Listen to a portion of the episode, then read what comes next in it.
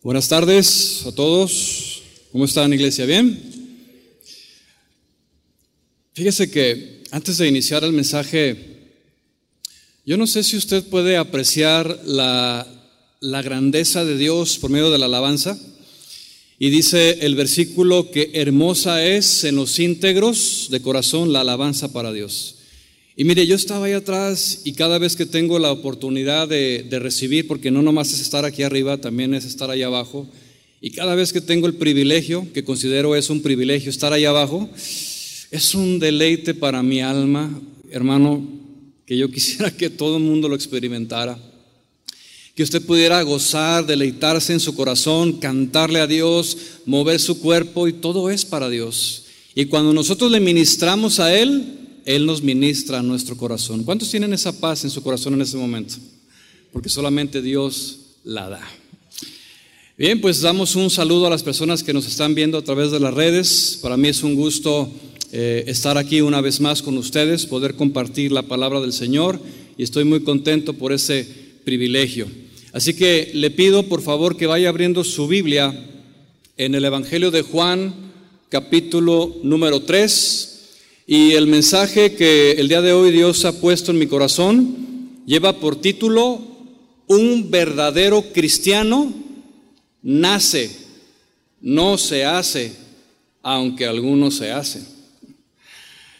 Y antes de iniciar, déjenme compartirle que según las estadísticas muestran que en el mundo existen aproximadamente 2.400 millones de cristianos, o sea, 2.400 millones de cristianos, es decir, personas que profesan conocer a Dios. Si nos referimos a México, se estima que el 97% de su población dice creer en Dios. Note usted, el 97% de toda una nación. ¡Wow! O sea, es una buena cantidad de personas, ¿no? Eso quiere decir que cerca de 125 millones de personas dicen conocer a Dios. Si esto fuera así y las estadísticas no mienten, ¿por qué entonces somos una de las naciones más corruptas, desordenadas, depravadas e inmorales en todo el mundo? De hecho, déjeme decirle que México, nuestro querido país, Ocupó el año anterior, 2021, esto es reciente, el primer lugar en corrupción. Es decir, aquellas personas que tienen como práctica dar dinero a cambio de un beneficio. Y esto va en todos los niveles y en todos lados, mi hermano. Trámites en Hacienda, permisos, licencias, filas, Todas las cuestiones que tienen que ver con recibir un beneficio, la gente está acostumbrada a dar lo que decimos aquí en México, una mordida. Esto es corrupción. Somos de los países que casi en su totalidad ha legalizado el matrimonio igualitario. Desde el 2009 a la fecha, son 25 estados los que han aprobado esta ley. Solo faltan seis. Es decir, que más del 80% ya lo ve como bueno. Ocupamos los primeros lugares a nivel mundial en consumo de drogas, narcotráfico, prácticas inmorales sin límites. Somos de las naciones donde la mayoría, escuche esto, de sus habitantes son mentirosos, tranzas, ladrones y ventajosos, más que en cualquier parte del mundo.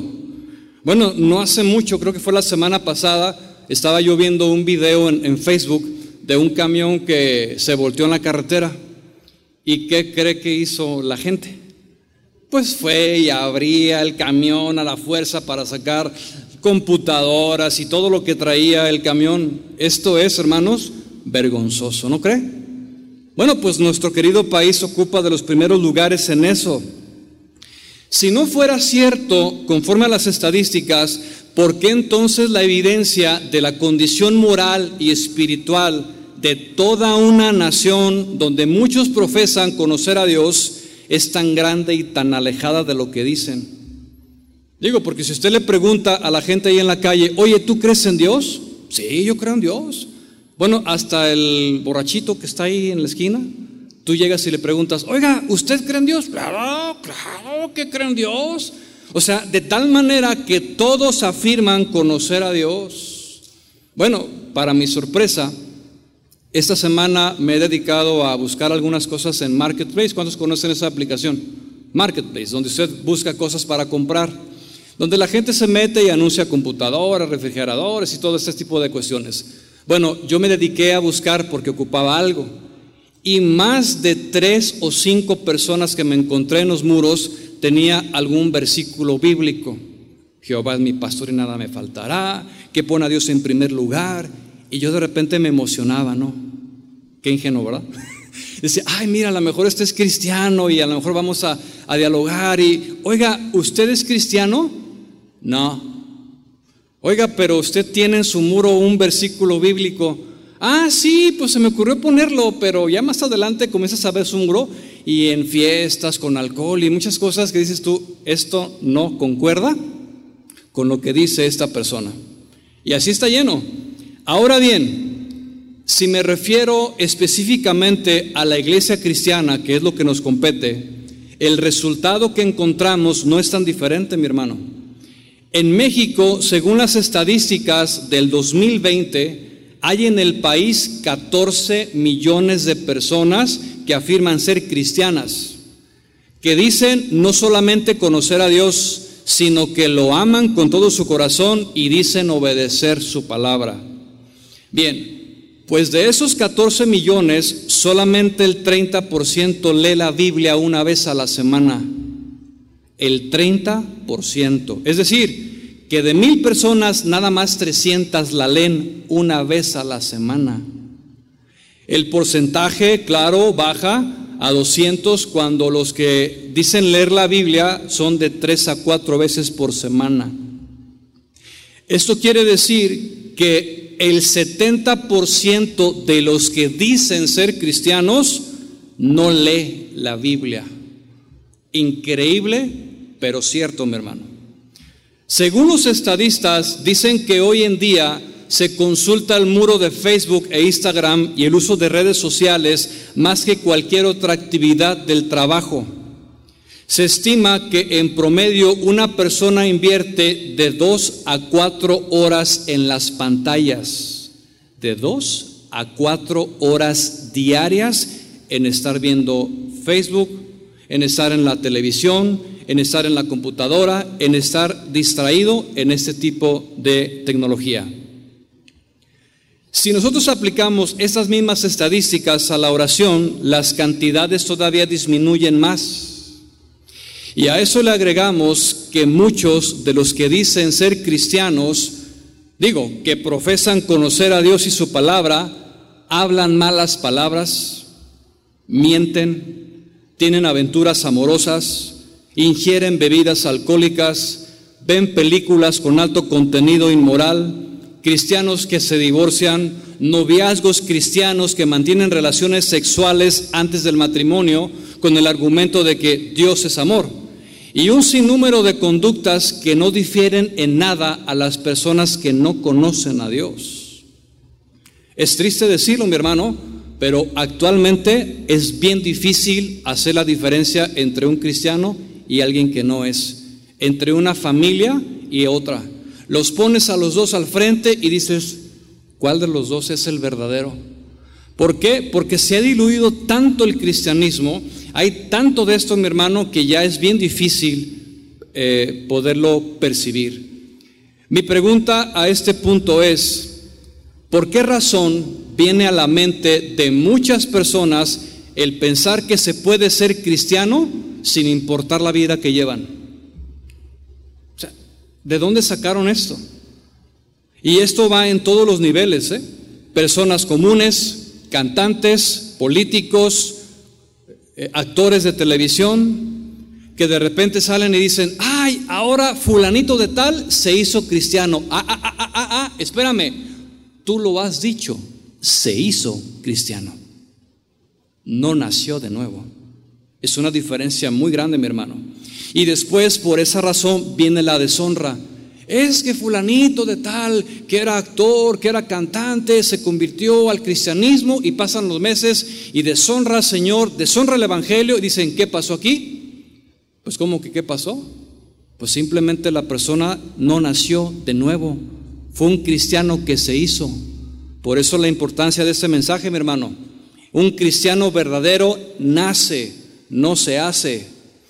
Y déjeme decirle que sí hay algunas razones del por qué la gente piensa ser cristiana cuando en realidad no lo es. Y sin lugar a dudas es por el falso evangelio que se ha predicado por más de 25 años a la fecha. Por allá de los 80 comenzaron algunas corrientes evangélicas con mensaje falso. Un evangelio donde se puede hacer la cruz a tu medida, me congrego cuando quiero, oro cuando me nace o tengo alguna necesidad, reflejo alguna conducta cristiana conforme me sienta o me convenga, y pensar que puedo vivir en el pecado sin arrepentimiento y aún así creer que soy cristiano. La razón también es porque se ha predicado a un Jesús que es amigo de todos. ¿Lo ha visto? ¿Alguna vez lo ha escuchado? Jesús es amigo de todos y se adapta a todos sin importar la condición inmoral y la forma de pensar que se tenga. Y le dicen al homosexual, le dicen al drogadicto, le dicen a muchas personas que están viviendo en pecado que no hay ningún problema, que pueden ser cristianos, que Dios los ama así y acepta sus conductas, lo cual sabemos que es totalmente equivocado, hermano. Por años se ha predicado un evangelio sin compromiso a la santidad. No hay un mensaje de integridad moral en la iglesia de hoy. No hay un evangelio que, que predique el temor de Dios. No hay respeto a Dios, no hay respeto a las autoridades. Mucho menos se habla de la renuncia, del sacrificio y de lo que implica cargar la cruz cada día. Y déjame decirte algo, ser cristiano no es cualquier cosa. Ser cristiano no es para todos. El ser cristiano, mi hermano, implica cargar la cruz cada día. Es atravesar el desierto de la soledad, el desánimo, cuando se levanta la calumnia, todas las cosas contra ti, te quedas sin la provisión física y te, viene la, enfermedad y atravesamos un sinnúmero de, de cosas, mi hermano, que no es para todos. Por esa razón, gente que comienza bien en el Evangelio, comienza a caminar, a caminar en los caminos de Dios y algo pasa, se desaniman y se vuelven atrás. El cristiano, mi hermano, nace, no se hace. Otra de las razones del por qué estamos como estamos y la decadencia moral y espiritual en todos los niveles es porque no hay conversiones genuinas. No las hay. Y como resultado a todo eso que le menciono, tenemos cristianos de apariencia, pero sin esencia. Cristianos de nombre, pero no comprometidos con Cristo y su palabra. Por esa razón la importancia de este mensaje, mi hermano. Si la vida de todos los que estamos aquí y de los que nos escuchan a través de las redes realmente fue transformada por el poder de Dios, entonces tu manera de vivir y la mía revelará mucho de quiénes somos en realidad. Juan capítulo 3, versículo 1 y entramos en el tema. Dice así, había un hombre de los fariseos que se llamaba Nicodemo un principal entre los judíos. Este vino a Jesús de noche y le dijo, Rabí, sabemos que has venido de Dios como maestro, porque nadie puede hacer estas señales que tú haces si no está Dios con él. Respondió Jesús y le dijo, de cierto, de cierto te digo, que el que no naciere de nuevo no puede ver el reino de Dios. Nicodemo le dijo, ¿Cómo puede entonces un hombre nacer siendo viejo? ¿Puede acaso entrar por segunda vez en el vientre de su madre y nacer? Respondió Jesús, de cierto, de cierto te digo, que el que no naciere de agua y del Espíritu no puede entrar en el reino de Dios. Lo que es nacido de la carne, carne es, y lo que es nacido del Espíritu, Espíritu es. No te maravilles de que te dije, os es necesario nacer de nuevo. El viento sopla de donde quiere y oye su sonido, mas ni sabes de dónde viene ni a dónde va. Así es todo aquel que es nacido del Espíritu. Levante su mano todos aquellos que ya hemos conocido este pasaje. Es más, no lo sabemos de memoria, ¿cierto? Le voy a decir una verdad, mi hermano. No permita que una riqueza espiritual se opaque por la familiarización de un versículo. Este pasaje es contundente, tiene consecuencias eternas para el ser humano.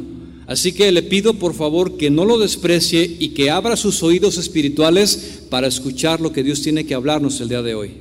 Porque es doctrina fundamental, es cristianismo bíblico, mi hermano. Y yo sé que aquí puede ser, no lo sé, que haya en su mayoría personas que ya nacieron de nuevo, pero estoy seguro que ahí sentado o a través de quien nos ve, hay muchas personas que no han nacido de nuevo. Es más, que piensan que ya nacieron de nuevo, pero no es así. Y ahorita vamos a ver cómo es la escritura. Vamos entonces a entender en qué consiste el nacer de nuevo. Recuerde, el mensaje se llama un cristiano nace, no se hace. La frase que menciona Jesús a Nicodemo, nacer de nuevo, en su, en su idioma original contiene dos palabras unidas entre sí. La primera es nacer, que viene del, del griego genao, que es de donde conocemos la palabra en español como gen o genes.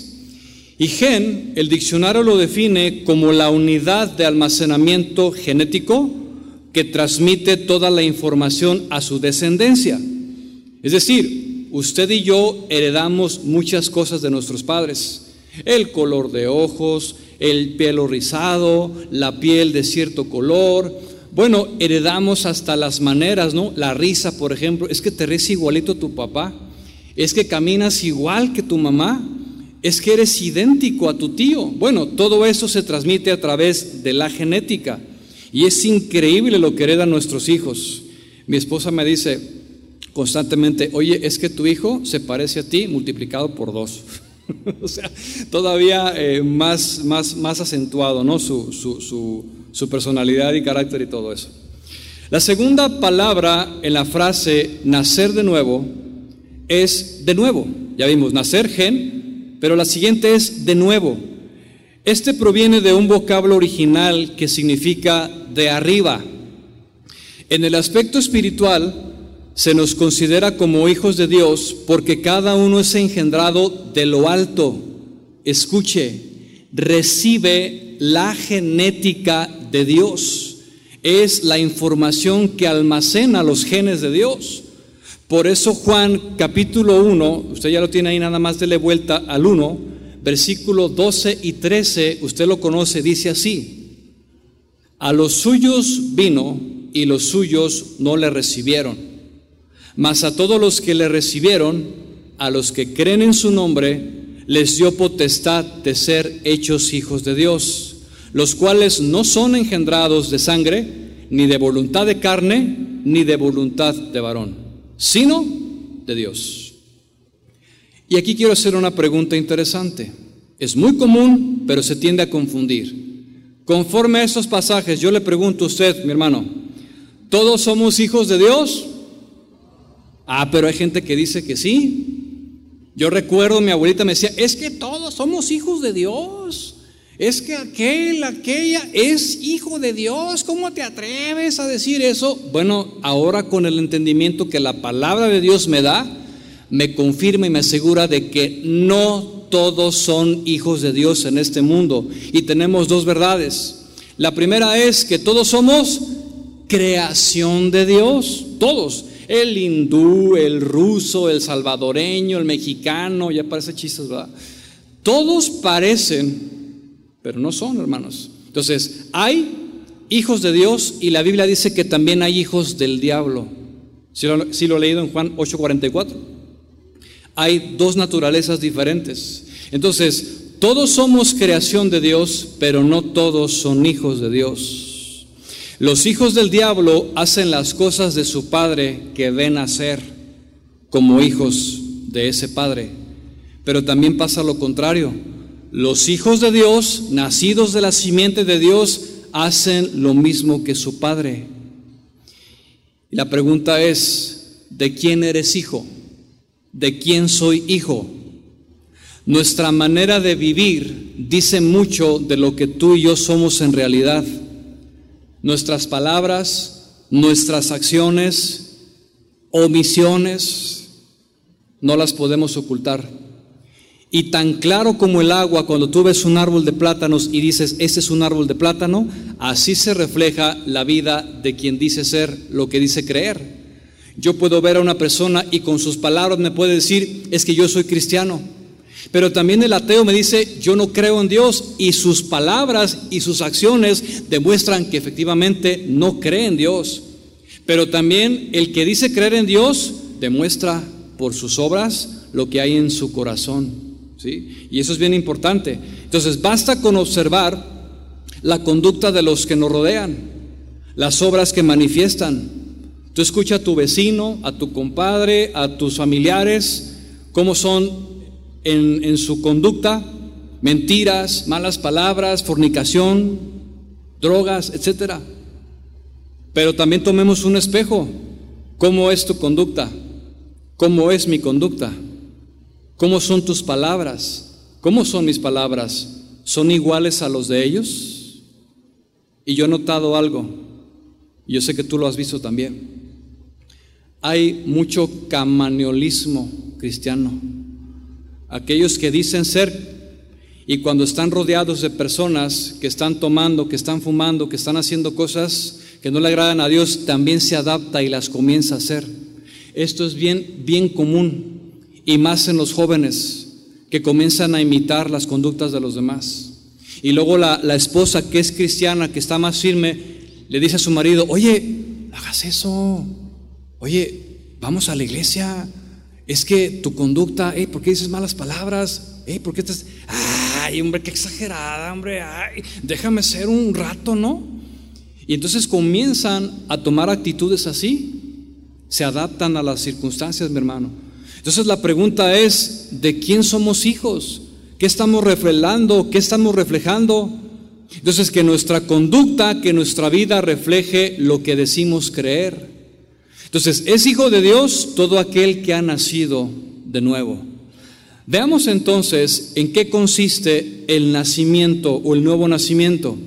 Y para entenderlo, quiero considerar primero, y quiero pedirte, mi hermano, que pongas muchísima atención porque eso es bien trascendente quiero considerar primero lo que no es. Lo que no es nacer de nuevo. Porque esto nos va a ayudar a aclarar algunas cosas que han estado en nuestra mente durante muchos años quizás. Y vamos a ajustar nuestro pensamiento a la escritura bíblica. ¿Ok? Entonces, voy a comenzar con decir qué no es nacer de nuevo. Nacer de nuevo no es reformarse exteriormente, entiéndase de manera visible. ¿Qué es reformar? Es corregir, es cambiar, es mejorar.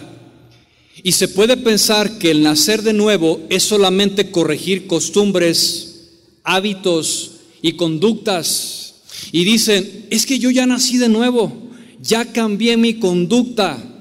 Es que, mira, yo ya no digo malas palabras, yo ya, yo ya llego temprano a mi casa después del trabajo, es que antes me iba de parranda, ya no. Ya no me junto con mis amigos que tenía, ya dejé de robar, ya dejé de mentir, etcétera, lo cual es bueno. Sí, es bueno. Sin embargo, ese reformarse, ese cambiar, sucede nada más a un nivel externo. Es superficial, mi hermano. Y es como el alcohólico, como el que consume drogas que está cansado de esa vida y dice finalmente, ya no quiero esta vida, quiero cambiar. Y va a los centros de ayuda, va a Alcohólicos Anónimos, va a, donde, donde los ayudan con las drogas, se internan, se meten ahí, les dan unos cursos, unas pláticas, les gritan, y yo soy testigo porque tuve un familiar que ingresó a eso. Duró una semana internado ahí, donde le gritaban, le daban la comida fría del piso, bañate con agua helada para que valores, y les daban literalmente de palos, los golpeaban con varas. Y después de que salen de ahí, dicen, no digas nada, porque para que vengan y experimenten también ellos. Hombre, ¿qué vas a experimentar? O sea, yo digo, en su sano juicio, ¿quién quiere ir a un lugar así donde te griten y te traten de esa manera para cambiar? Y de ribete, como decimos aquí en México, te cobran una lana, ¿verdad? ¿Quién quiere ir? Al final le puedo pasar los datos para que si alguno está interesado, bueno. Pero hermano, obviamente estoy hablando en broma, ¿no? Pero hermano, esto no es así. El que ingresa a este tipo de centros solamente recibe una rehabilitación externa. Tratan con sus pensamientos y su conducta. Pero ¿qué es lo que pasa? Que después de seis años, digo, de seis, de seis meses o un año, que logra corregir su conducta y su adicción, cambia, pero no cambia el alma, no cambia la raíz, cambia lo exterior. ¿Y qué es lo que sucede? Que sin arrepentimiento, sin fe en Cristo, el hombre sigue estando en su misma condición. Es el mismo, solamente cambió su envoltura, solamente cambió su apariencia. Y tarde o temprano, más del 90% de estas personas vuelven a caer en lo mismo. Regresan a su misma adicción con tantito que prueben. El asunto es que el reformarse es de origen humano y como tal solamente va a afectar el exterior del hombre. No puede cambiar el interior. Así es con el hombre, así es con el ser humano, que tiene un corazón, conforme a Jeremías, perverso y engañoso más que todas las cosas. El hombre es pecador por naturaleza y necesita una transformación desde lo profundo de su corazón. Y la aplicación a esto puede ser el caso de una persona, como ya lo mencioné, que vivía en drogas, que era adúltero, que era un joven fornicario, que era maldiciente, que maltrataba a su esposa, era irresponsable y decide cambiar y con el tiempo lo logra. Pero a eso le añadimos que también ya ahora esa persona asiste a una congregación. Y tal vez está sentado aquí, no lo sé, o en algún otro lugar.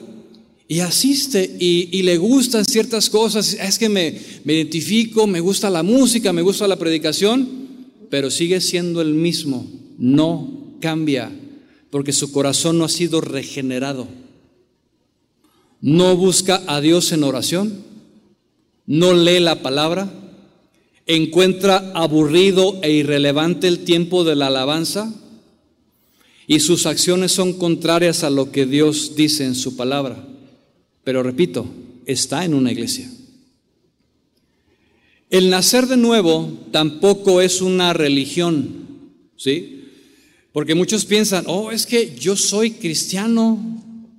Déjeme decirle que la religión son las prácticas externas de lo que se cree. Son ritos, son pasos, son actos, son obligaciones que cumplimos. Y tal vez si yo preguntara en este lugar cuántos venimos de la religión tradicional, probablemente más de la mitad levantaríamos la mano. ¿Y qué pasaba allá? Estábamos acostumbrados a hacer ciertos ritos o hacer ciertas cosas a fin, y nuestro pensamiento era de agradar a Dios. Párate, siéntate, híncate, vete para allá, vete para acá, haz esto y aquello, no comas, no hagas esto. Y pensábamos que el hacer eso era agradar a Dios. Y nuestra mente estaba así, por falta de conocimiento de la palabra. Pero cuando venimos a la escritura, Jesús dice que somos libres de todos esos yugos que lo único que hacen es esclavizar al ser humano en una religión. De tal manera, hermanos, que algunos pueden pensar que son salvos, que nacieron de nuevo o que tienen una relación con Dios por el hecho de asistir a una iglesia, por el hecho de leer la Biblia ocasionalmente, porque dicen, es que yo también oro, es que yo también hablo de Jesús y comparto el Evangelio. Incluso puede haber personas, y eso es gravísimo, personas que están en un ministerio que no han nacido de nuevo, lo cual es una tragedia impresionante. Sin embargo, la realidad es que hacer esto, lo que le acabo de mencionar, no es garantía de haber nacido de nuevo. Escuche, No por el hecho de dar dinero a la obra de Dios quiere decir que alguien nació de nuevo. Bueno, en ese caso, los narcotraficantes dan mucho dinero a la iglesia tradicional. Hay muchos empresarios de mucho dinero, hermanos, que dan a manos llenas a obras de caridad. Perdón. Entonces, si fuera así, no, pues ellos irían delante de nosotros al cielo por el hecho de dar y pensar que son cristianos y que se van a ganar el favor de Dios. No por el hecho de conocer las escrituras es evidencia de haber nacido de nuevo. Alguien puede decir, es que yo me sé los versículos, qué bueno. Los historiadores, arqueólogos que son ateos, algunos de ellos conocen la Biblia de memoria, pero eso no los hace cristianos y no son nacidos de nuevo tampoco. Tampoco por el hecho de orar quiere decir que alguien ha nacido de nuevo, porque la gente tiende a confundirse. A ver, vamos a orar. Ay, ay, pues un compañero de tu trabajo tal vez, ¿no? O alguien de la familia. A ver, vamos, vamos a orar, vamos a pedirle a Dios. Y tú dices, órale, oye, ¿eres cristiano? No, no, no, pues nomás se me ocurrió, pues, pues es bonito orar, pues vamos a orar. Nos podemos llevar sorpresas, hermanos. Por esa razón el orar no significa que alguien sea nacido de nuevo. También los mormones oran. También los testigos de Jehová oran. Y oran muy bien. Ni siquiera el creer en la persona de Jesús es evidencia de que se ha nacido de nuevo. Dice la Biblia que los demonios también creen y tiemblan. No es evidencia que alguien nació de nuevo. De tal manera que todo eso puede ser religión, pero sin una conversión. Y Jesús confrontó a un hombre que asistía a una iglesia fielmente, lo conocía perfectamente. Era un hombre preparado que leía su Biblia todos los días. Era un maestro de la ley, oraba, predicaba, tremendo hermanos. Además servía en la congregación como un gran líder. ¿Cuál era su nombre? Nicodemo. Un religioso con buenas intenciones, como muchos pueden serlo, pero sin una vida transformada. De tal manera que la religión no puede producir vida espiritual. Y escucha esto, la religión no salva a nadie. No lo hace. Una relación con Jesús sí te salva. El nacer de nuevo tampoco es tener un cambio o una actitud mental. ¿Por qué? Porque hay quienes dicen, hoy voy a cambiar, hoy voy a ser diferente. Y hacen sus mandamientos en la mañana y dicen, hoy voy a ser diferente, hoy seré humilde, hoy no me enojaré, hoy no diré malas palabras, hoy ayudaré a mi prójimo, hoy oraré y leeré la palabra de Dios y seré paciente y amaré a todos por igual. Qué buenos mandamientos, ¿verdad? La pregunta es, ¿cuánto le dura? Como no es nacido de nuevo, no hay un corazón regenerado y no es el fruto del Espíritu, desaparece en cualquier momento. Tal pareciera que como si fuera un motivador, ¿no? y sale de su casa bien animado y todo, y cualquier cosa que le pase en la mañana o en la tarde, le quitó sus diez mandamientos cristianoides, ¿verdad? ¿Por qué? Porque no tiene un corazón regenerado. El nuevo nacimiento, mi hermano, no es el resultado de un propósito humano. Entendamos esto. Es un cambio espiritual con un propósito eterno. ¿Sí? Bien, si todo esto que le acabo de mencionar no es nacer de nuevo, entonces, ¿qué es nacer de nuevo? Bueno, cuando vamos a la Biblia y vemos la manera en la que Jesús enseñaba, lo hacía siempre con referencia a las cosas naturales. Y decía, el sembrador salió a sembrar, la higuera, la viña, el hombre que tenía dos hijos, y Jesús toma de las cosas naturales para enseñar cosas espirituales. De tal forma que entender lo que es el nuevo nacimiento nos va a llevar indudablemente a entender el nacimiento en lo natural. Y aquí viene una pregunta. ¿Cómo nacimos? ¿Cómo fue que nacimos? El momento físico de nuestro nacimiento fue algo sumamente extraordinario.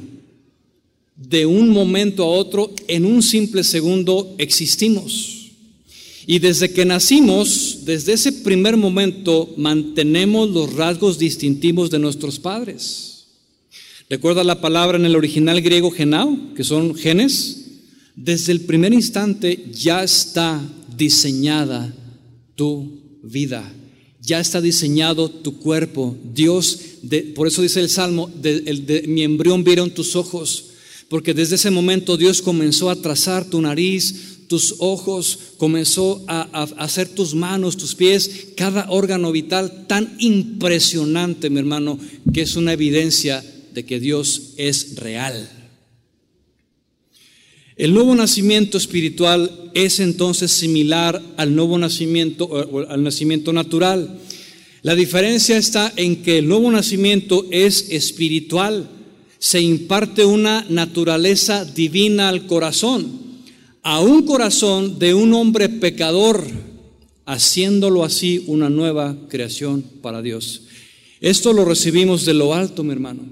En el momento en el que nacemos de nuevo espiritualmente, viene un, para que despierten los que están dormidos, viene un soplo espiritual impartido por Dios.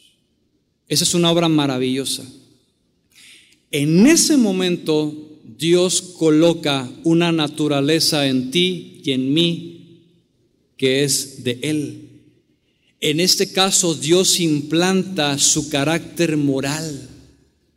De un momento a otro nacemos espiritualmente.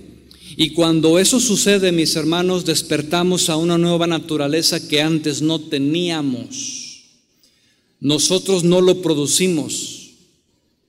Fue algo de Dios, fue algo de arriba. Juan capítulo 1, usted está ahí, versículo 2 y 3, 12 y 13, lo leo una vez más.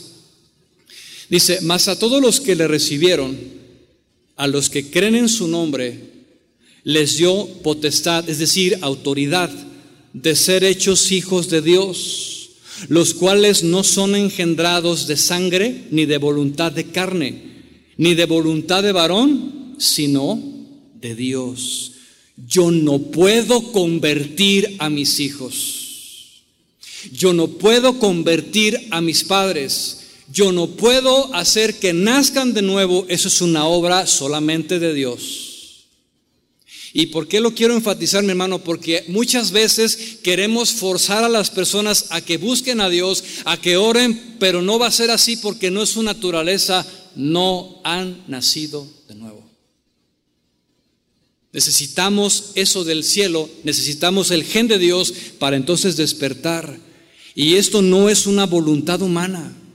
Lo que sí podemos hacer es orar por nuestros hijos, es imponer las manos sobre ellos, que es una enseñanza bíblica. Y cuando estén en su cama dormidos, llegamos en las noches y ponemos las manos, Señor, y comenzamos a orar por su salvación. Y nuestra esposa nos ayuda y juntos como familia comenzamos a orar por aquellos que Dios tenga misericordia y cambie su corazón. Mi pregunta es si clamamos a Dios con todo nuestro corazón por nuestros familiares. Si hacemos esto un hábito de nuestra vida, clamar a Dios para que Él tenga misericordia y pueda conceder el arrepentimiento a aquellos que lo necesitan. Pregunta entonces, ¿cuántos somos hijos de Dios? Nada más diez. La pregunta entonces sería, si esos diez que contestaron que son hijos de Dios, la pregunta es, ¿tienen los genes de Dios? ¿Tienen los rasgos y el carácter moral de Dios? Pregunta, si Dios es amor, ¿tú también manifiestas el amor? A todos. Al vecino que te echa la basura, a tu cuñada, a tu suegra, ¿Cuántos aman a su suegra? Yo sí. Es bien buena onda mi suegra. Amar a todos como Dios amó al mundo, sin albergar rencores en el corazón, resentimientos, amargura. Yo amo y perdono y paso por alto la ofensa porque tengo los genes de Dios. Si Dios es perdonador, ¿perdonamos? A ver, los diez que contestaron acá. Si Dios es fiel, ¿tú también eres fiel? Nomás dos. Bueno, vamos, vamos bien. Si Dios aborrece el pecado, ¿lo aborrecemos también? Bueno, ya fueron 50. Vamos avanzando. Si Dios es santo, ¿también somos santos como Él? Ya bajó. Mi hermano, Gálatas capítulo 5, versículo 22, mencionan lo que la Biblia dice que es el fruto del Espíritu. Y nada más haz un checklist, haz una lista a ver si es cierto que tú y yo manifestamos y que es un hábito en nuestra vida. Amor, gozo, paz, paciencia, benignidad, bondad, fe, templanza y mansedumbre. ¿Cuántos tienen o tenemos esas nueve manifestaciones del fruto del Espíritu? Pero no se agüite, mi hermano, si no las tiene. Las tiene si usted es nacido de nuevo. El proceso de ir manifestando cada vez más fruto es a través de los años y a través de las pruebas. Yo te pregunto, ¿Cómo vas a crecer en la paciencia? Pues a través de las cosas que pasan que te van a producir paciencia. Ese vecino que te echa la basura, que pone música muy fuerte, ese familiar que, ese jefe de trabajo, ese compañero que te hace la vida a veces un poco difícil, eso te va a ayudar a crecer en la paciencia y a madurar en el amor. Si no lo entendemos, hermanos, vamos a estar atascados, estancados en un proceso de crecimiento y madurez espiritual.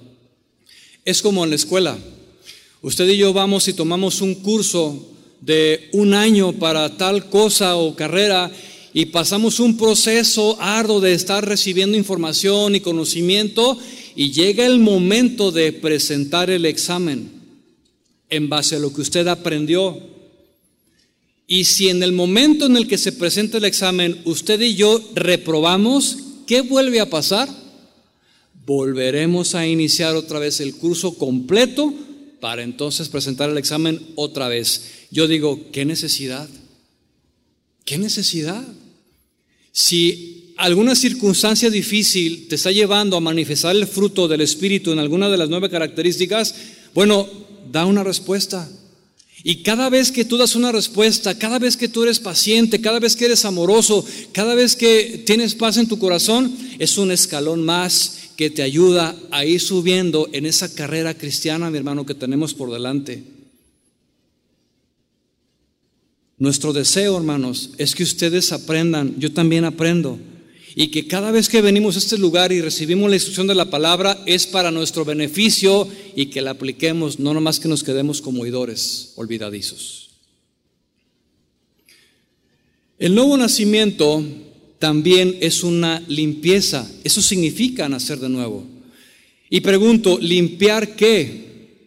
Bueno, algo que estaba sucio y que ahora está completamente limpio. El alma y el corazón del hombre fue ensuciado, manchado por el pecado. ¿Sí? Y Dios en su misericordia nos lavó de la condición en la que estábamos. Tito capítulo 3, si me acompaña por favor rápidamente. Tito capítulo 3 dice así, porque nosotros también, versículo 3, porque nosotros también éramos en otro tiempo insensatos o sea, no pensábamos, nos dejábamos llevar por la ira y por el enojo en el momento. Éramos rebeldes, extraviados, éramos esclavos de concupiscencias. Es decir, servíamos al pecado y la Biblia dice que el que sirve al pecado es reo del pecado, es esclavo del pecado. Y vivíamos en deleites diversos, viviendo en malicia, envidia, aborrecibles y aborreciéndonos unos a otros, eran aquellas personas que se miraban al espejo y decían, ¿cómo me odio a mí mismo? Eso es, aborrecibles a ustedes mismos, no se aguantaban. Así es como describe la Biblia y dice, pero cuando se manifestó la bondad de Dios nuestro Salvador y su amor para con los hombres, nos salvó. No por obras de justicia que nosotros hubiéramos hecho, sino por su misericordia por el lavamiento de la regeneración y por la renovación en el Espíritu Santo, la cual derramó en nosotros abundantemente por Jesucristo nuestro Salvador, para que justificados por su gracia viniésemos a ser herederos conforme a la esperanza de vida eterna. Entonces, repito, el nacer de nuevo, mi hermano, también es una limpieza de corazón. El nuevo nacimiento también es una nueva creación. Segunda de Corintios 5, 17 lo dice. Dice así, de modo que si alguno está, ¿en dónde? En Cristo. Note usted que no dice en una religión, no dice los mormones, no dice los testigos de Jehová, no dice la luz del mundo, no dice religiones. ¿Por qué? Porque ya lo dije, la religión no salva a nadie. Cuando usted le pregunta, hermano, ¿qué, ¿qué, tienes? ¿Cuál es tu religión? Yo no tengo religión. Yo tengo una relación con Cristo Jesús. Y tengo una relación con mi Padre en los cielos. Y me hace acepto en el amado y tengo perdón de pecados y tengo derecho a la vida eterna por su sacrificio, por lo que Él hizo en la cruz del Calvario, mi hermano. Dios entonces tiene la capacidad de crear las cosas. Dice, el que está en Cristo, nueva criatura es. Él crea de la nada y puede hacerlo con el simple hecho de decirlo con su palabra. Y Dios cambia el corazón de piedra por uno de carne, conforme a Ezequiel capítulo 11, versículo 19. Dice así, y les daré un corazón y un espíritu nuevo dentro de ellos, y quitaré el corazón de piedra en medio de su carne, y les daré un corazón de carne. Escuche bien cuál es el propósito de esto, para que anden en mis ordenanzas y guarden mis decretos. Escucha, Dios te da un nuevo corazón, te da una nueva naturaleza para que camines en su palabra, para que su palabra sea lumbrera a tus pies, para que obedezca sus mandamientos. Para eso te dio un corazón, porque el corazón humano regular, normal, no obedece a Dios, es rebelde. Por eso Dios tiene que quitar ese corazón de, piedra, de carne, y poner uno nuevo, para que podamos entonces andar en sus caminos. David dice en el Salmo 51.10, crea en mí, oh Dios. Esa palabra crea en el, original es la palabra vará, que significa crear de la nada. Dios tiene esa capacidad de crear las cosas de la nada. Génesis capítulo 1, ¿qué dice la escritura? En el principio creó Dios el cielo y la tierra. Algo que no existía, existió por el poder de su palabra. Dios es el único que puede crear un corazón nuevo en ti. Dios es el único que te puede dar esa nueva naturaleza. Y el hacer esto, mi hermano, me habla de la omnipotencia de Dios. Ahora, permíteme darte algunas razones del por qué es importante nacer de nuevo. Ya vimos lo que no es, estamos aprendiendo lo que es y quiero darte algunas razones del por qué es importante nacer de nuevo. Número uno, porque sin el nuevo nacimiento no se puede ver ni entrar en el reino de Dios. No se puede. Y esto más que un privilegio que pudiéramos tener, es una necesidad urgente para todo ser humano, nacer de nuevo. ¿Por qué? Porque ninguno podrá heredar las cosas espirituales mientras aún siga en la antigua naturaleza. Esto es imposible. Por eso el énfasis en un principio, hermanos, hay mucha gente que dice que es cristiana, pero no es. Que piensa que es, pero no es. Y esto es sumamente grave, hay que poner mucha atención. Porque si no, entonces no vas a poder heredar el reino de los cielos, mi hermano. Por eso dice Pablo, no erréis. No te equivoques. Ni los fornicarios. Aquellos que tienen relaciones sexuales jóvenes fuera del matrimonio o antes del matrimonio. Los que ven pornografía y son fornicarios. No te equivoques. No heredarás el reino de Dios. Fue muy lamentable escuchar el testimonio de un pastor de 80 años que fue a visitar a un enfermo en su lecho de muerte. Una persona que había permanecido en la congregación por más de 30 años. Y ya en la cama el pastor le dice, ¿cómo estás hermano? Pues aquí estoy, no estoy listo. Durante 30 años no pude ser libre de la pornografía. No pude vencer ese pecado. ¿Te imaginas? ¿Te imaginas eso?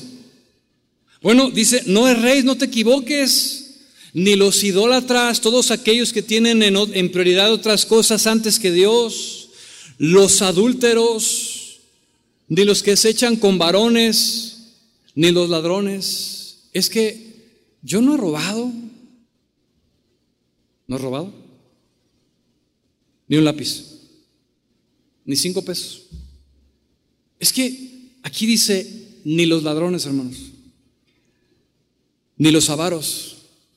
Ni los borrachos. Ni los maldicientes cristianos que dicen malas palabras. Que sí los conozco y me ha tocado escucharlos. Yo nomás callo y digo, ¿qué es esto? ¿Qué es esto? Oye, pues no tiene nada de malo, hay que sacar el fuá. Hay que sacar el fuá. Porque está enojada la persona y por eso dice malas palabras. Dice, ni los estafadores, atención mexicanos al grito de guerra. Como le dije en un principio, México ocupa el primer lugar en corrupción en tranzas aquí. Mire, yo tengo cuatro años que llegamos de Estados Unidos, hermano. Y, y cómo he batallado yo para comprar cosas, porque la gente quiere tomar ventaja. Quieres comprar un auto y te dicen, no, este carro está bien. Estaba en una cochera. Es más, era de un viejito que, que, que, ni lo usaba. Y de repente dices, este carro no sirve, este carro no está bien. Un refrigerador, oye, no, es que nunca lo usé. Oye, este aparato de gimnasio, o oh, es que lo usé dos veces nada más tranzas, a más no poder, ventajosos, estafadores. Dice la Biblia que no heredarán el reino de Dios. Pero lo más grave es que también son cristianos o que se dicen cristianos que también lo hacen. Mire, yo conocí a una persona, me da vergüenza decirlo, hermano, de la iglesia, que vendía y compraba carros y les hacía, allá decimos Mickey Mouse, o sea, cosas que Nomás los arreglan así para venderlos nada más y sacar un beneficio. Híjole, ¿cuántos Mickey Mouse habrá en la iglesia? Hermanos, la cosa es seria. Está fuerte, mi hermano. No te equivoques. No erréis. Porque no vas a heredar el reino de Dios si no has nacido de nuevo. No lo digo yo, lo dice la Biblia y tenemos una verdad absoluta. Así como el que ha nacido de nuevo tiene la seguridad de ir al cielo y estar en una eternidad con Jesús, también el que no ha nacido de nuevo y rechaza a Cristo tiene la seguridad de ir al infierno. ¡Ay, qué fuerte! ¿Se le hace fuerte? Cuando Jesús mismo lo enseñó hermano, es que las escrituras son para nosotros. Por eso es necesario nacer de nuevo. Busquemos a Dios mientras pueda ser hallado. Él es bueno, Él es misericordioso, Él es amplio en perdonar. Escucha, todo pecado, di conmigo todo.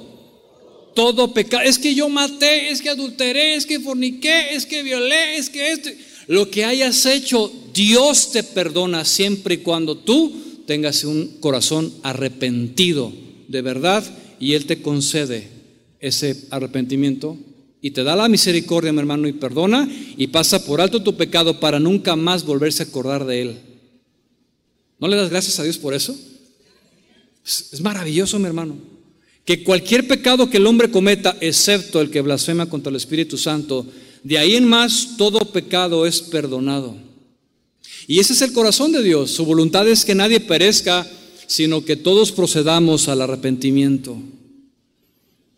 Es necesario nacer de nuevo para morir a la naturaleza del primer hombre, morir a la naturaleza del primer hombre y ser libres de la esclavitud del pecado. Pregunta, ¿cómo fuimos engendrados por nuestros padres espiritualmente? ¿Cómo nacimos, hermano, usted y yo? ¿Santos? ¿Cómo nacimos? En pecado. Una vez me dijo uno, yo ni pedí nacer. Es más, ¿yo qué tengo que ver con Adán? Un joven rebelde. ¿Yo qué tengo que ver con Adán que a mí me heredó la, la naturaleza pecaminosa? Pues tienes mucho que ver que no te guste, la heredaste. Y todo ser humano ha heredado la naturaleza de Adán, caída, corrupta, es carne podrida. Dijo David en el Salmo 51.5, he aquí en maldad he sido formado y en pecado me concibió mi madre. Es por esa razón que tú no le enseñas a un niño a mentir. Tú no le enseñas a un niño miente por naturaleza. Tú no le enseñas a robar dulces, se los roba solo, porque esa es su naturaleza. Tú no le enseñas a un niño a ocultar lo que hizo, lo oculta solo por naturaleza. Y viene a mi mente una ocasión donde mi hijo tenía ocho años de edad, agarró mi iPad escondidas y me lo quebró. Pregúnteme si me dijo. No, no me dijo, hermanos, me lo ocultó. Y cuando yo llego y me agarro el iPad para usarlo, me doy cuenta que está toda la pantalla quebrada. ¿Qué cree que sentí yo en ese momento? No, no, me enojé, claro. Y lo mandé llamar, le dije, ¿qué hiciste? Ah, nomás me pelaba los ojos. Ah, le dije, dime algo. Ah, no me decía nada, le dije, quebraste el iPad. Ah. Hermanos, le voy a decir algo si él hubiera llegado conmigo cuando yo llegué del trabajo y me hubiera dicho, papá, quiero hablar contigo, ¿sabes? Te vas a enojar, pero tengo que decírtelo. Rompí el iPad. Estaba jugando con él y se me cayó y lo rompí, papá, ¿me puedes perdonar? Mi actitud hubiera sido, sí me hubiera enojado, obvio, pero yo, yo me hubiera detenido y tal vez no le hubiera aplicado en la disciplina que se merecía por lo que hizo. ¿Sabes, hermano, que así es con Dios? Cuando tú y yo pecamos contra Dios, es mejor ir delante de su presencia y decir, Señor, he pecado contra ti, he hecho lo malo delante de tus ojos, mentí, robé, adulteré, hice esto, me duele mi corazón por haber pecado contra ti, Señor, perdóname. Es mejor que recibir la disciplina de Dios cuando Él te llama a cuentas.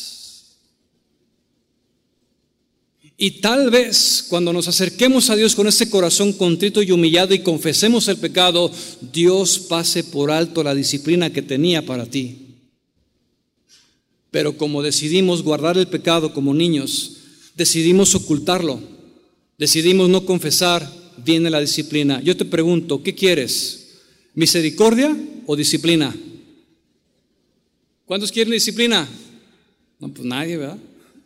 ¿Cuántos quieren misericordia de Dios? ¿Qué debemos hacer? Confesar nuestro pecado en el momento, si es posible, para alcanzar misericordia. Eso me habla de un corazón regenerado, que le duele haber pecado contra Dios y confiesa lo que hizo. Juan capítulo 3, verso 6. Dice, lo que es nacido de la carne, carne es, y lo que es nacido del espíritu, espíritu es.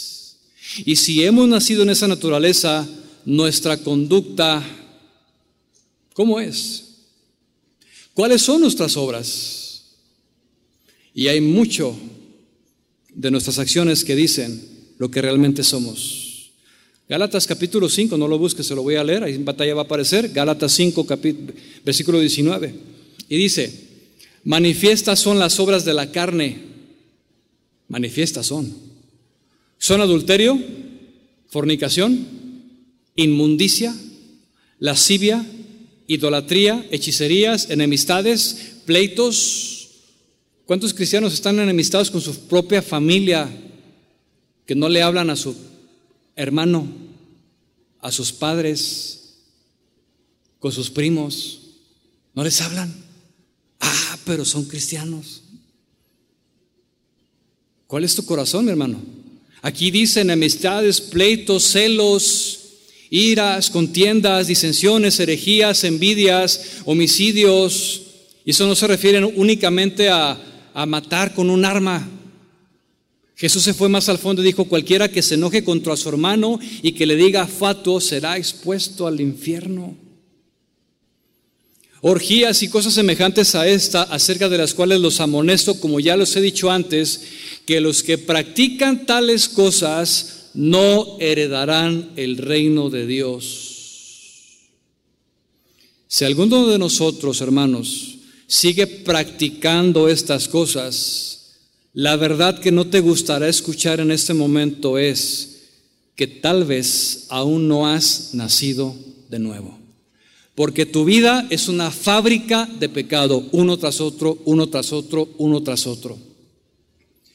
Y alguno podrá decir por allá, levantar la mano y decir, Irán, tengo una pregunta, ¿cómo no? Con mucho gusto te la contesto. Oye, entonces si ya nacimos de nuevo, ¿ya no puedo pecar?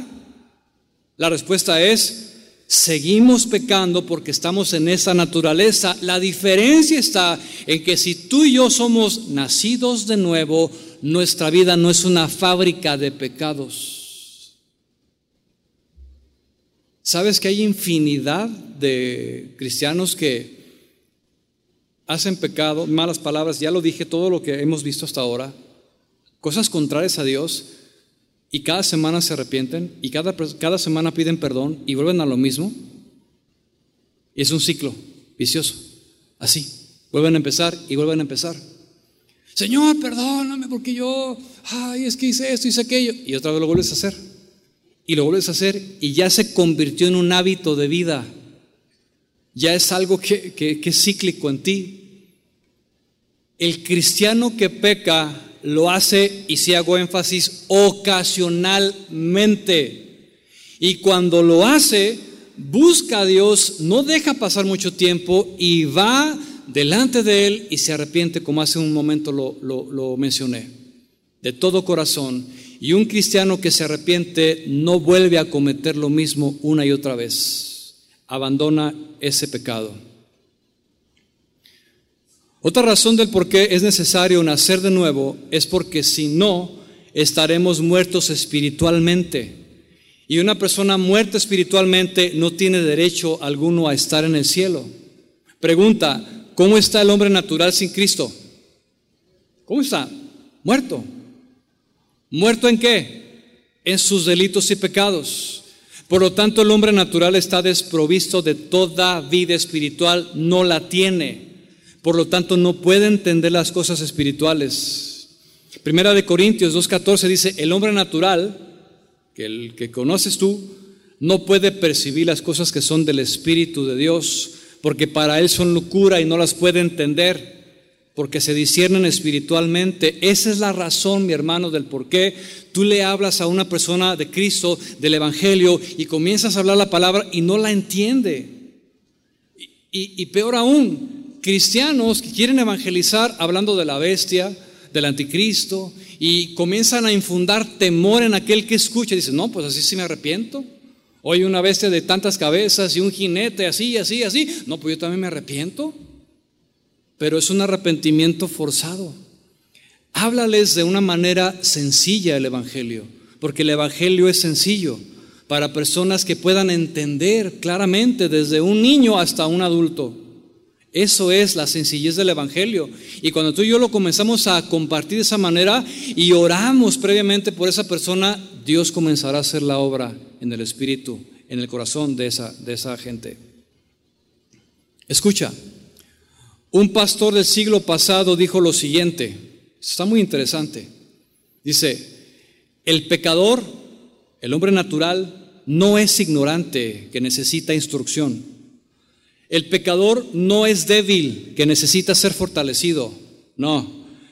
El pecador no es una persona que está enferma y necesita un médico. No. El pecador está muerto y necesita vida. Y Cristo es el que imparte la vida eterna. El que cree en mí, aunque esté muerto, vivirá. Esa es la promesa de Dios. Entonces, mientras que el hombre no nace de nuevo, está muerto, por lo tanto, está ajeno a la vida de Dios. Y viene la pregunta más importante, mi hermano. ¿Cómo entonces nacemos de nuevo? Lo primero es entender que nacer de nuevo no es por un intento humano. Ningún hombre lo podrá hacer por más que se esfuerce. Así como el recién nacido no puede nacer por sí mismo en lo natural, así también lo es un verdadero hijo de Dios. Tiene que nacer de lo espiritual. No puede nacer solo. No es por obras personales. El nacer de nuevo es un regalo de Dios en base a su gracia y misericordia. Efesios 2.8 dice que nosotros somos salvos por gracia y por medio de la fe. Por gracia y por fe. Y esto no es de nosotros, pues es un don, entiéndase, regalo de Dios. No es por obras para que nadie se gloríe. Y esta es la mentira que se ha predicado en muchos lugares, hermanos, que te puedes ganar la salvación por medio de lo que haces. Es por gracia. Si no imagínense, no, es que yo hice esto y hice aquello, yo soy acá y no es por eso, es por un regalo de Dios. Nacemos de nuevo por medio de la palabra. Dice la Biblia que el oír viene, la fe viene por el oír. ¿Y el oír qué? ¿Las fábulas? ¿Los cuentos? No, ¿el oír qué? La palabra sólida de Dios. La palabra tiene el poder de cambiar el corazón, transforma el alma. Salmo 19, convierte. La palabra de Dios es poderosa. ¿Cuántos dicen amén? Nos cambia, mi hermano. Pero si no se predica, y es lamentable que en muchos lugares que se aprecian de ser cristianos no se predica la palabra, no se confronta al corazón del hombre con su pecado. Escucha, si una iglesia, si un pastor, si un maestro de la palabra no confronta a la gente con su condición de pecado, ¿cómo entonces se va a arrepentir? ¿De qué se va a arrepentir si no le hablan de lo que no le agrada a Dios? Y esto es grave, hermanos. Yo recuerdo hace algunos años, allá en Estados Unidos, eh, hicieron una entrevista con uno de los pastores más reconocidos, el que tiene la iglesia más grande. Y estaba ahí eh, el, presentador y ya, bueno, vamos a hablar con el pastor, a ver, y comienza a hablar con él, oye, ¿en base a qué se debe tu éxito en la iglesia, el crecimiento tan grande? Eh, pastor Money. no. Ah, no, Pastor Honey. Estaba confundiendo. Este, money es dinero, entiéndase. Este, entonces, oye, ¿tú qué estás haciendo? Y él hizo una declaración que me dejó. Dice, yo en mi iglesia no confronto a la gente con el pecado. Eso no les ayuda. Por eso estamos como estamos. ¿A quién no le gusta escuchar un mensaje motivacional? A los cristianos también les gusta escuchar eso, mi hermanos, a muchos. Por eso están llenas las iglesias. Así, porque les gusta que les rasquen el oído y les digan cosas bonitas y que tú vas a hacer esto y que ya, ya se ha hablado bastante a través de nuestro pastor Chuy de esas enseñanzas. Pero la realidad, hermanos, es que no hay predicación, no hay confrontación con el pecado. ¿Cuántos somos padres de familia? Aquí levante su mano los que tenemos hijos. Bueno, los que somos padres de familia, hablemos la palabra, enseñemos la palabra para que nuestros hijos sean transformados.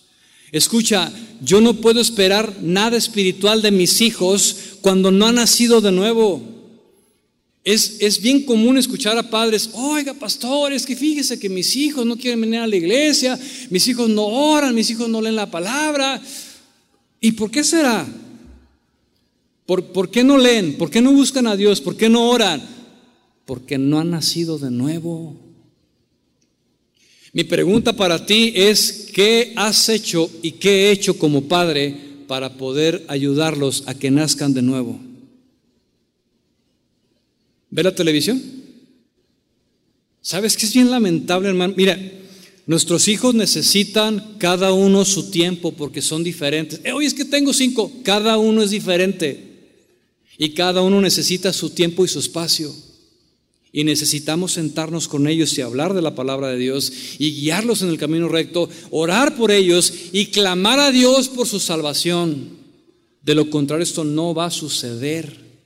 ¿Y sabes qué es lo lamentable? que muchas veces muchos padres de familia prefieren agarrar el celular, agarrar el iPad, ver una, ver una película que estar hablando con sus hijos. Es más cómodo. Están atrofiando nuestro tiempo y nuestra mente, mi hermano. Están atrofiando nuestro tiempo. Pero hay quien dice, es que son bien exagerados. Pues nivel de celular, claro que lo puedes ver, pero con moderación siempre y cuando tengamos nuestras prioridades bien establecidas, hermanos. Y más que predicar a nuestros hijos principalmente es modelar el carácter, el carácter de Cristo en ellos. Porque mira, ha pasado muchas veces que me tocó lamentablemente escuchar esto varias veces. Hijos que vienen con nosotros a consejería, es que, te voy a decir algo, es que mi papá no es cristiano. Mi papá no es lo que tú piensas que es. Mi papá en la casa es una persona muy diferente a lo que tú ves aquí. ¿Qué le dices al joven? ¿Qué le dices al joven? Por eso, padres de familia, modelemos el carácter en nuestros hijos a través de nuestro ejemplo. Sé que es difícil en ocasiones, pero no es imposible. Escucha, si tú eres nacido de nuevo y tienes el Espíritu Santo morando en ti, lo que va a salir de ti, del corazón, dijo Jesús, salen las buenas cosas y modelamos el buen carácter, no nomás a tus hijos, también a todos aquellos que te rodean. Pero se necesita invertir tiempo. Nacer de nuevo, y casi concluyo, es también por medio del Espíritu Santo, es una obra del Espíritu Santo que cuando hablamos el mensaje, escuchamos la palabra, algo sucede de parte de Dios que despierta al hombre y dice, es cierto. Ah, y viene una convicción de justicia, de juicio y de pecado al corazón del hombre y despierta a una nueva naturaleza. El nuevo nacimiento también es una obra incomprensible de Dios, no se puede entender. ¿Cómo es que sucedió? No lo sé, simplemente sucedió. Por eso Jesús le dice a Nicodemo, el, viento sopla de donde quiere, oye su sonido, mas no sabes a dónde va ni dónde, de dónde viene. Así es todo aquel que nace del Espíritu. ¿Cómo es? No lo sé, mi hermano. Pero lo que sí sé es que de un momento a otro el ser humano despierta una naturaleza nueva y ahora tiene un corazón regenerado. Eclesiastés 11:5 dice, como tú no sabes cuál es el camino del viento o cómo crecen los huesos en el vientre de la mujer encinta, así ignoras la obra de Dios, el cual hace todas las cosas. Dios es el que hace la obra en el corazón. Termino. Es creer en el Evangelio, arrepentirse de todos sus pecados, aceptar a Cristo como Señor y Salvador, y tener fe en Él. De esta manera tienes la garantía de que has nacido de nuevo. Y tus obras, tu conducta, tus palabras van a hablar de lo que sucedió en el interior del corazón. Yo he rogado a Dios con todo mi corazón, mi hermano, y no sabes lo difícil que fue estar aquí esta tarde. Yo espero que esta palabra penetre tu corazón. Y que si tú te has dado cuenta que no has nacido de nuevo, le des una respuesta a Dios. Que no te vayas de este lugar como llegaste. Y yo quiero hacer una oración y un llamado. Yo quiero pedirte que cierres tus ojos.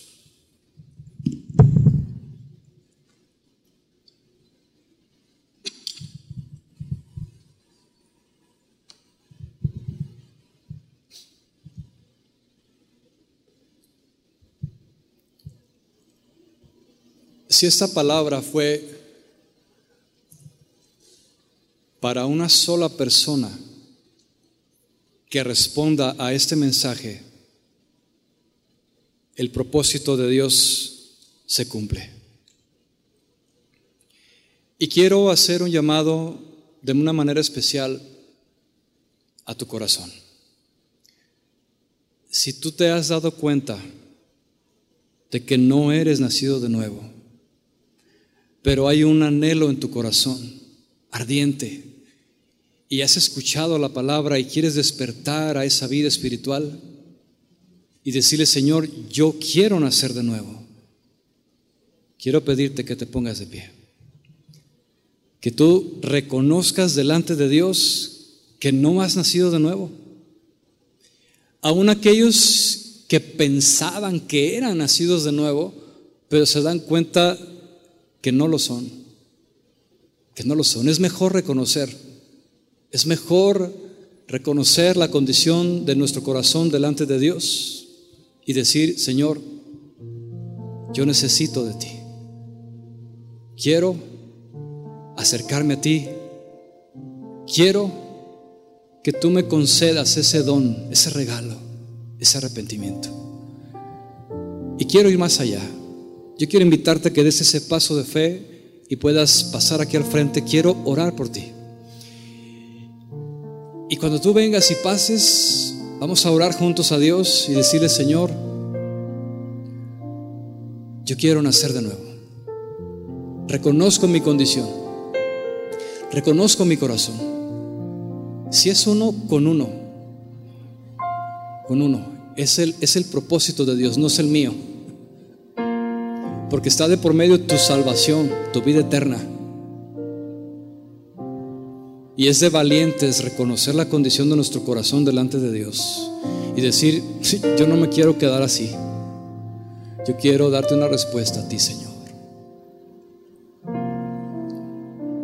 Pueden extenderse aquí en la plataforma con toda libertad y confianza. Y, y tú que has pasado al frente, cierra tus ojos, no te distraigas con nada. Y quiero ayudarte a, ir delante de Dios en esta noche. Y los que están al frente, mis hermanos, si ustedes ya nacieron de nuevo y están seguros, extiendan sus manos. Vamos a interceder en este momento por nuestros hermanos y clamar a Dios juntos. Señor, acudimos a ti. Tú eres nuestro Padre en los cielos. Señor, y te pedimos de una manera especial en esta noche, Señor, que a través de este mensaje, Señor, tú, tú tengas a bien, Señor, conceder el arrepentimiento al corazón humano, Señor. Aquellos que te necesitan, Señor. Aquellos que te aman y que anhelan, Señor, una, una conversión, una relación contigo, Señor, de manera personal. Señor, toca corazones. Espíritu Santo de Dios, con el poder de tu Espíritu, cambia corazones, Señor, transforma. Trae, Señor, esa convicción de pecado al corazón humano, Señor. Y que en esta noche, Señor, haya una fiesta en el cielo, Señor, por estos corazones arrepentidos y que van a nacer de nuevo, no por nuestra voluntad, sino por tu voluntad, Señor. Cambia, Señor, transforma. Un toque de tu mano basta, Señor, para sanar el corazón, el alma humana, Señor. Que ellos puedan tener la seguridad de que son realmente hijos. Y yo te pido, mi hermano, que pasaste aquí al frente, que hables con Dios, habla con Él de manera personal y dile, Señor, yo, yo reconozco mi condición, reconozco mi pecado, Reconozco que he vivido de una manera que a ti no te agrada. Reconozco, Señor, que, he hecho prácticas y cosas que, que no son de un nacido de nuevo. Necesito que me ayudes, necesito un toque de tu mano. Levanta a Él tus manos, mi hermano, y dile, Señor, yo necesito un toque de tu mano. Necesito de ti, Señor. Que seas tú, Señor, obrando en mi corazón. Que en esta noche, Señor, pueda deleitarme en ti, Señor, y que tú concedas ese arrepentimiento, ese nuevo nacimiento en mi corazón, Señor. Que mi nombre ahora esté escrito en el libro de la vida, Señor. Que he pasado de muerte a vida, Señor, por el poder de tu palabra, Señor. Gracias, Señor. Y vamos a adorarle juntos con nuestro corazón. Gracias, Señor.